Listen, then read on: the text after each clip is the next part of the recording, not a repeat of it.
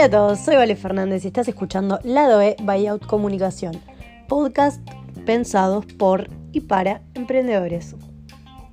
En este nuevo episodio tuvimos el placer de entrevistar a Omaira Méndez, alias Moira Full, una muy amiga mía que actualmente se encuentra viviendo en Barcelona, que es Instagramer, comunicadora, es una persona muy creativa. Ella se encargó de en Uruguay crear el término potra empoderada. En el 2016 se vino a vivir a Uruguay, dejó sus raíces venezolanas para empezar un nuevo camino en el mundo del marketing y la comunicación. Les pido que escuchen esta entrevista porque es muy buena y van a aprender un montón.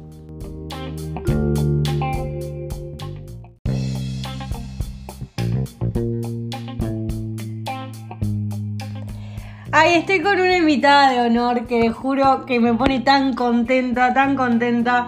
Nos conocimos trabajando hace cuánto ya?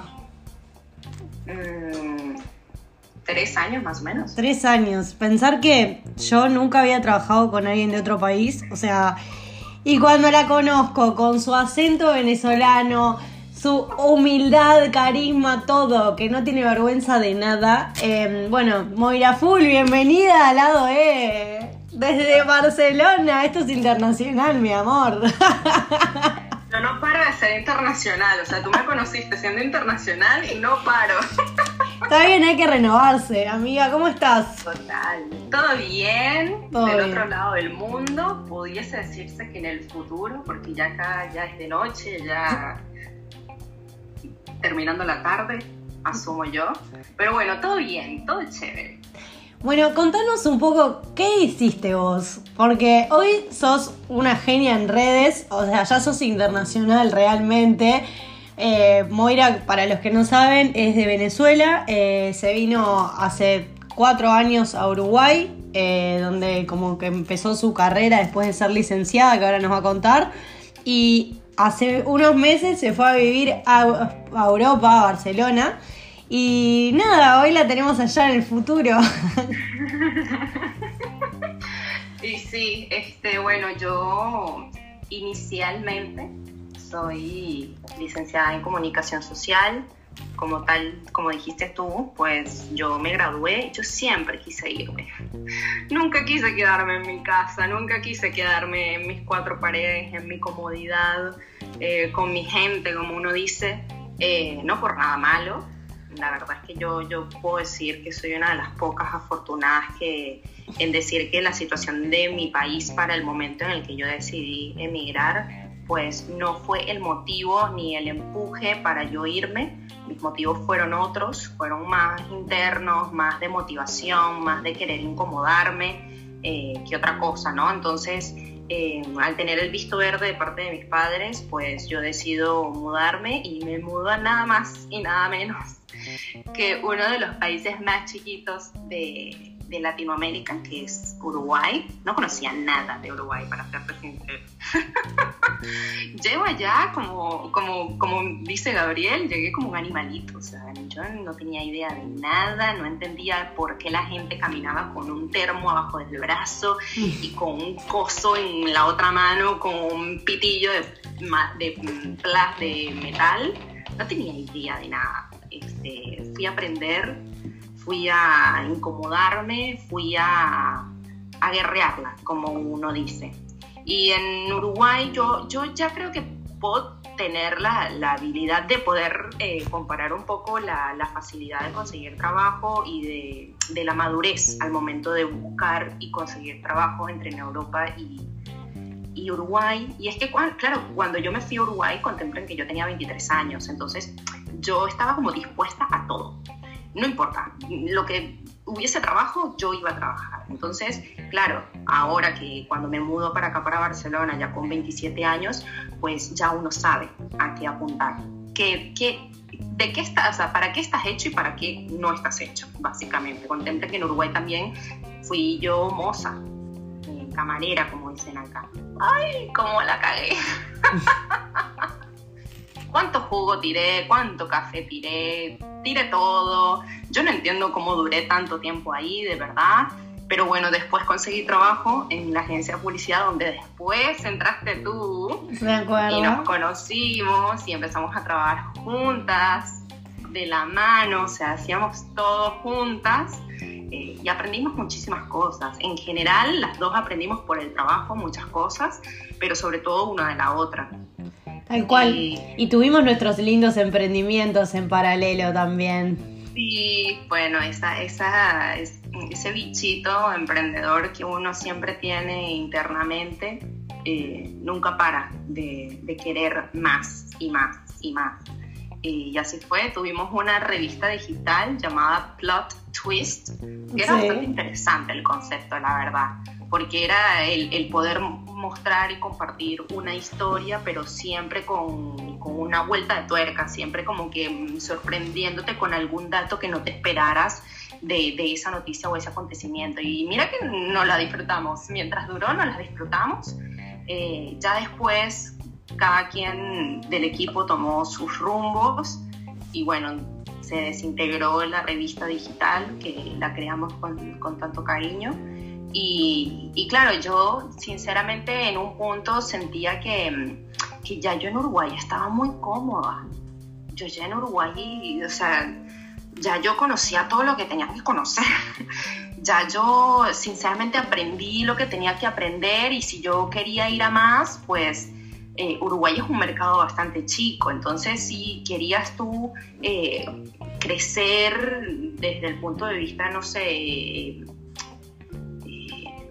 más que nada emprendedor, apuntar capaz a, marcas grandes o a compañías grandes de revista o editoriales y eso, o te tenías que ir a Argentina o te tenías que ir a Brasil, porque la verdad que en Uruguay había capaz una oficina chica corresponsal de la empresa grande que estaba en otro lado. Entonces, em, nada, en ese momento dije, pero para yo seguir creciendo profesionalmente y, en lo que yo amo, pues yo también tengo que profesionalizarme aún más. Entonces, nada, el objetivo era y es, obviamente, eh, estudiar un máster en comunicación de moda y marcas de lujo. y bueno, venirme para acá, para Europa, fue ese motivo, más allá de también el motivo de decir, ¿sabes qué? Me quiero volver a incomodar, quiero volver a sentir que me late el corazón rapidísimo por enfrentarme a situaciones nuevas, por enfrentarme a, a cosas, a lenguas, a culturas, a comidas que yo no conozco, ¿entiendes?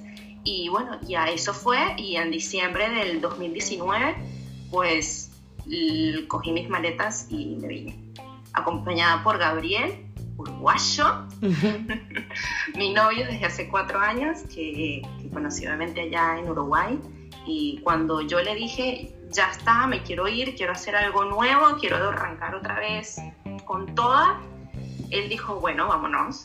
Entonces, claro, ya eso también me daba a mí como otra cancha, otra tranquilidad para, para irme, pero bueno, sabiendo que mi corazón sigue estando mitad en Venezuela y mitad en Uruguay actualmente. Moira, ahora porque Moira se me va, yo tengo que, que, hacer volver un poco para atrás. Sos Instagramer, sos referente digital y además sos muy creativa. Contanos cómo surge, porque de esto se van a desprender millones de preguntas, cómo surge el Instagram Moira Full, que fue como lo que a vos te permitió darte a conocer y también poder jugar con un montón de cosas, desde el marketing digital hasta ser una potra empoderada, hasta tener tu propia marca de remeras, hasta un montón de cosas. Contanos cómo surge Moira Full. A ver, los que me conocen saben eh, mi, personalidad, mi carácter y, mi nivel de energía. Eh, yo la verdad es que siempre fui así y en la universidad en el primer semestre de la universidad, jamás se me va a olvidar, eh, una profesora se equivoca con, con, mi nombre al mencionarlo y dice Moira. Y todo el mundo me empezó a hacer bullying con ese nombre y yo en realidad motivada por la rabia, por decirlo así, dije, ¿sabes qué? Voy a apoderarme de ese nombre y voy a hacer algo súper cool. Y en ese momento estaba comenzando empezando a crearse el Instagram y la gente lo empezó a utilizar para tomar fotos de comida y eso, no sé qué, pero sí habían este, ya una corriente, sobre todo en Venezuela, de, de bloggers de moda y de eh, looks y de ropa y todo eso eh, que estaban comenzando a comunicar en, en Instagram y me gustó mucho ese enfoque. Entonces yo decía, oye, pero yo lo quiero mostrar como si fuese el mundo maravilloso de Moira. ¿Y cómo puedo decir eso? Bueno, maravilloso es wonderful y si es el mundo de Moira, pues es Moira Full. Y bueno, así surgió el nombre y yo comencé. Yo de último, o sea, yo de verdad, como dices tú, yo no tengo vergüenza de absolutamente nada. Yo no tuve miedo ni preocupaciones del qué dirán eh, en, mi, en mi universidad, en mi clase, con mis compañeros, con la gente con la que trabajaba.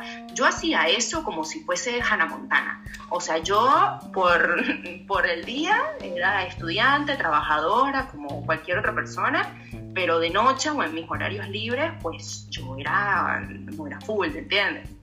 Entonces así fue y claro, cuando yo llego a Uruguay, al, tener obviamente como que otras libertades y, poder explorar más en mi creatividad, eh, yo soy muy inventora y, soy muy autodidacta. Si yo, eh, inspirándome en alguna página, encuentro algo que me parece alucinante, pues yo busco la forma de hacerlo yo misma con mis propias manos y con las herramientas y los conocimientos que yo tenga.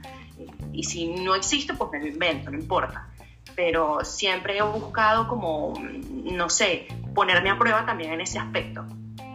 Y, bueno, nada, así surgió y bueno, comenzó a crecer, eh, comencé a tener mucha empatía con, con, las personas que me seguían y las personas que seguían a esas personas que le compartían, porque normalmente la comunidad de Moira Full es el amigo del amigo del amigo del amigo del amigo al que tú le pasaste algún contenido mío y dijo, ay, mira qué cool, vamos a ver esta chama y, y se enganchan y se quedan pero sí, normalmente es como tema de conversación y, tengo grupos de amigas que son todas seguidoras mías, pero bueno, es parte de, de, la comunidad. Y, y, bueno, nada, Uruguay fue eh, como para mí eh, el lugar donde yo senté todas mis bases a nivel creativo, o sea, fue ahí donde yo escuché que la gente decía a un hombre, ay, qué potro. Yo decía, está perfecto que le digas a un hombre que es potro, pero yo, yo quiero ser potra, yo quiero sentirme potra. Porque nadie habla de la potra, ¿entiendes? Entonces fue ahí cuando decidí apoderarme de, ese concepto, por decirlo así, y todo lo que yo hablaba, comunicaba y compartía, pues lo relacionaba a ese concepto. Y, y no es algo que yo asenté de un día para otro. Eh, es obviamente parte del proceso del marketing digital el, el poder tú mantener un concepto a lo largo del tiempo o por un periodo de tiempo, cosa de que se asiente en la cabeza de las personas. Hoy por hoy la gente no, si bien muchos me dicen Moira, otros me dicen Potra, y, yo, yo no lo busqué, o sí, pero inicialmente no, no, no busqué que me catalogaran de esa o me etiquetaran de esa forma. Eh, pero bueno, una cosa dio a la otra y bueno, ahí andamos. ¿Qué se siente combinar todas las cosas que te gustan, desde la moda, eh, los contenidos, la comida, todo, em, para generar algo? Y aparte, ¿qué, ¿qué, crees que la gente, por qué la gente consume Moira Full? ¿Qué es lo que la gente ve en eso? Yo creo que todo puede unirse con todo. O sea, todo tiene un hilo conductor si tú tienes la creatividad de ver esos insights, por decirlo así. ¿Y, qué es el plus que en tal caso yo, yo puedo dar? Que claro, yo estoy metida en un mundo muy, como dicen acá en España, muy de postureo. Mm, tú y yo nos manejamos en un mundo digital donde tú tienes el poder de mostrar un 2% de la realidad y muchas veces ese 2% de la realidad que muestran es una realidad eh, creada. O sea, no, no, no, no, lo ves cercano, no lo ves creíble. Eh, y yo siempre apelé a, eso, a que se vea real, a que se vea creíble. Entonces, claro, yo la verdad que yo no tengo pena en mostrarme con, con papá, en mostrarme recién despierta, en mostrarme comiendo algo y que, no sé, me manche la nariz mientras me lo como. Entonces, la gente me ve a mí como si yo fuese una amiga más. O sea, la gente me ve a mí como si yo estuviese de la forma que yo estoy acá sentada frente a ti, conversando y tomándome un café y hablando de qué pasó con el juicio de Johnny Depp y, cuéntame qué pasó, porque, porque lo perdió. ¿Entiendes? O sea, como si yo te estuviese echando un cuento, que claro, me pasa que muchas de mi comunidad están regadas por el mundo. Entonces, claro, tienen esa, esa cuota de soledad que normalmente suelen como llenarla con mi contenido. Y me parece increíble, de verdad. Porque uno también lo hace. yo amo, soy fan. O sea, todos los días Aparte yo es como que a veces le pregunto, Moira, ¿qué pasó con...? Pero ella ya lo subió, mi gente, la primicia. Bueno, no te creas, hay veces en que, eso, eso me encanta a mi comunidad, estamos todos en sintonía y hay veces en donde ellas son las que me dan la primicia, ellas me dicen, ¿viste lo que pasó con fulanito de tal? Y yo como que, no, cuéntame, y me echan un cuento y vos ahí... investigarlo y darle mi cuenta. Me acuerdo. Si me acuerdo de las veces que estabas trabajando, estábamos en la oficina y vos estabas meta el celular y yo, Moira, ¿qué haces? No, porque estoy indagando del problema de Brad ah, Pitt con no sé quién y ya lo estoy subiendo. ¿Cómo fue cuando te contactó tu, la primera marca o que se acercó a vos para pedirte, o sea, que trabajes para ellos? ¿Cómo lo viviste? Porque llega un momento donde uno se esmera, y yo sé que vos sos una remadora y la venís remando hace años, desde Venezuela, desde Uruguay, ahora en, España. Em, cuando llega una marca y uno dice, esto es real, porque eso es lo que uno apunta. Y cuando te empiezan a reconocer, ese reconocimiento. Sí, eh, yo recuerdo que la, primera marca que a mí me dijo, eh, si yo te envío algo, tú pudieses colocarlo, tipo publicarlo, no sé qué. Y yo no tenía, ¿vale? Ni 5.000 seguidores. O sea, súper, súper nueva en realidad. Y era una marca tipo de, de coronitas, de cintillos con flores, así súper bonito.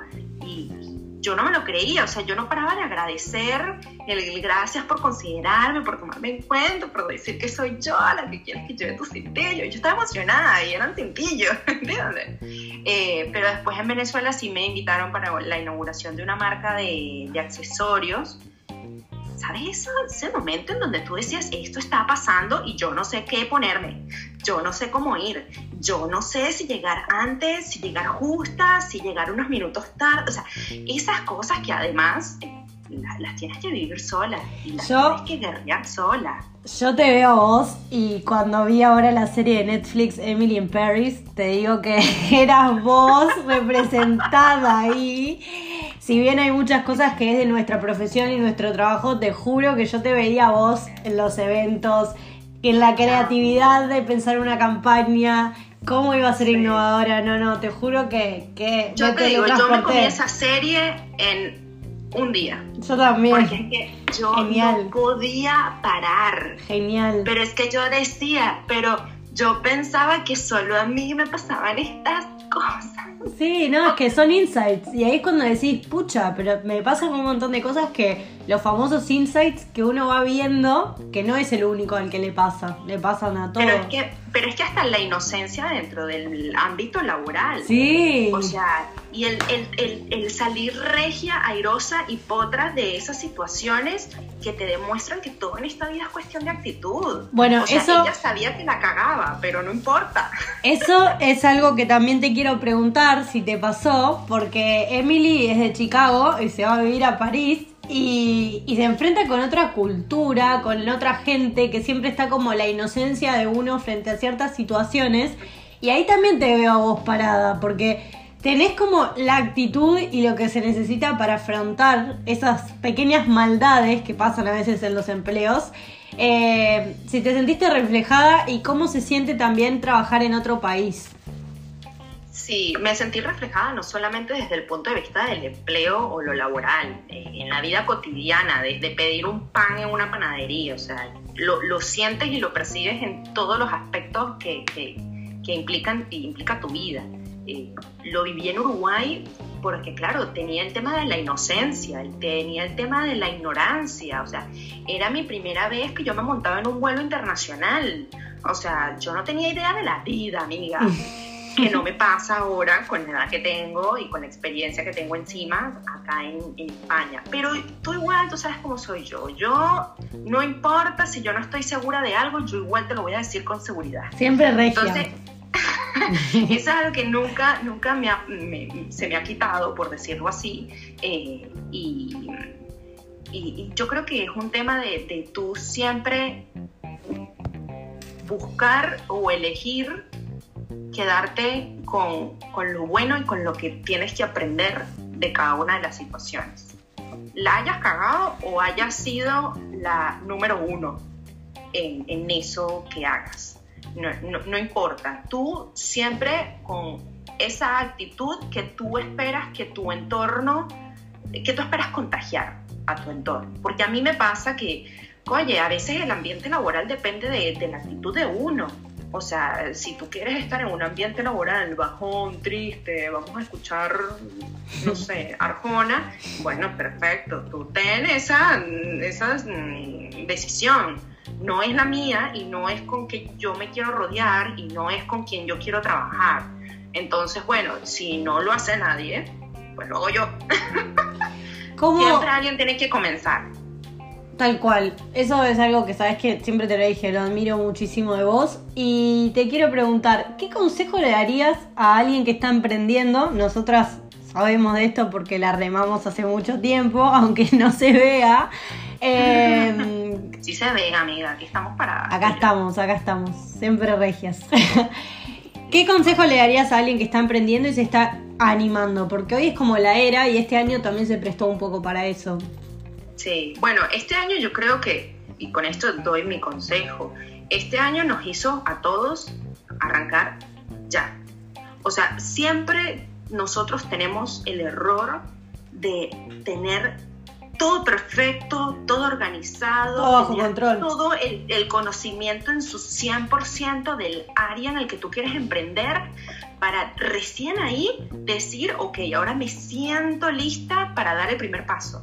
No, no esperes a tenerlo todo, no esperes a tener todo perfectamente organizado y perfectamente mm, conocido para terminar de dar el paso. Coño, da el paso. las mejores cosas, las mejores invenciones de, este mundo se dieron por ensayo y error. Y hay personas que a la primera le dieron.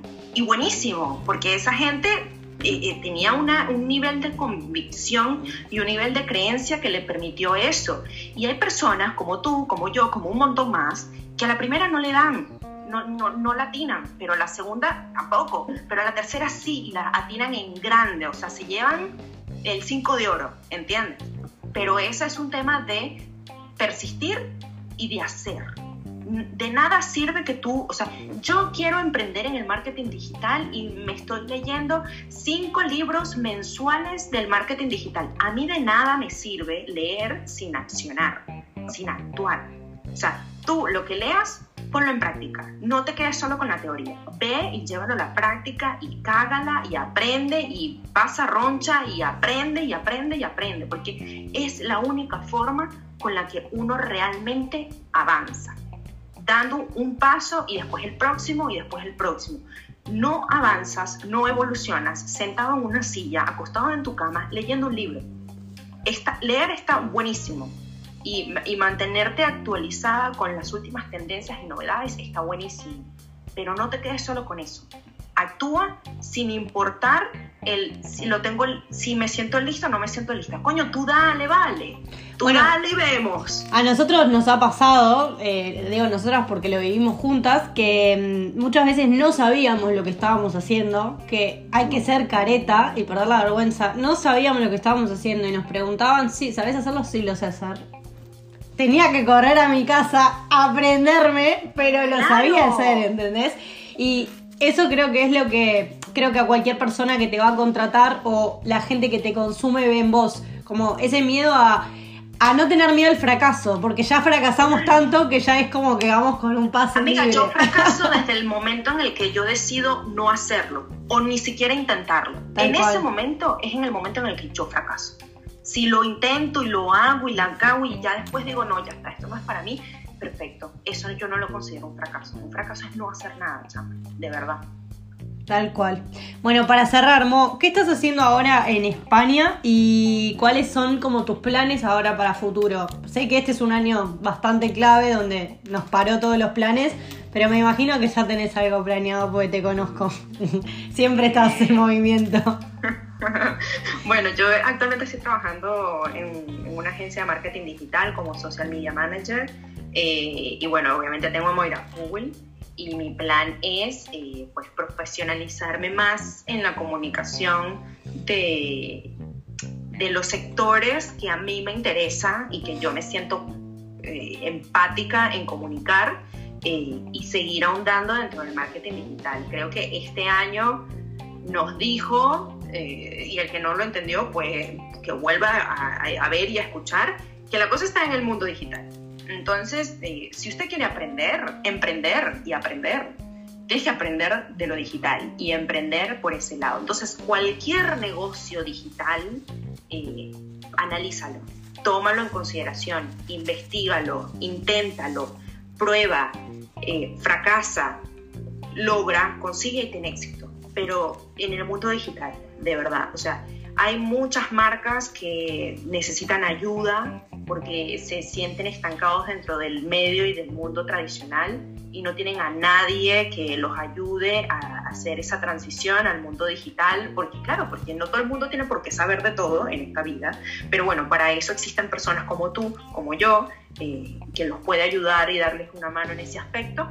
Eh, y bueno, nada, mi plan también como full es seguir creciendo, seguir eh, acompañando a, a, la gente, que la gente disfrute, que se ría, que, que, que se empodere, que se empotre y que, y que pueda sentirse bien con uno mismo, porque a fin de cuentas, cuando tú te acuestas a dormir cada noche, uno lo que uno siempre piensa para sí mismo es cómo fue tu día, cómo estás, cómo estás para mañana y si estás bien.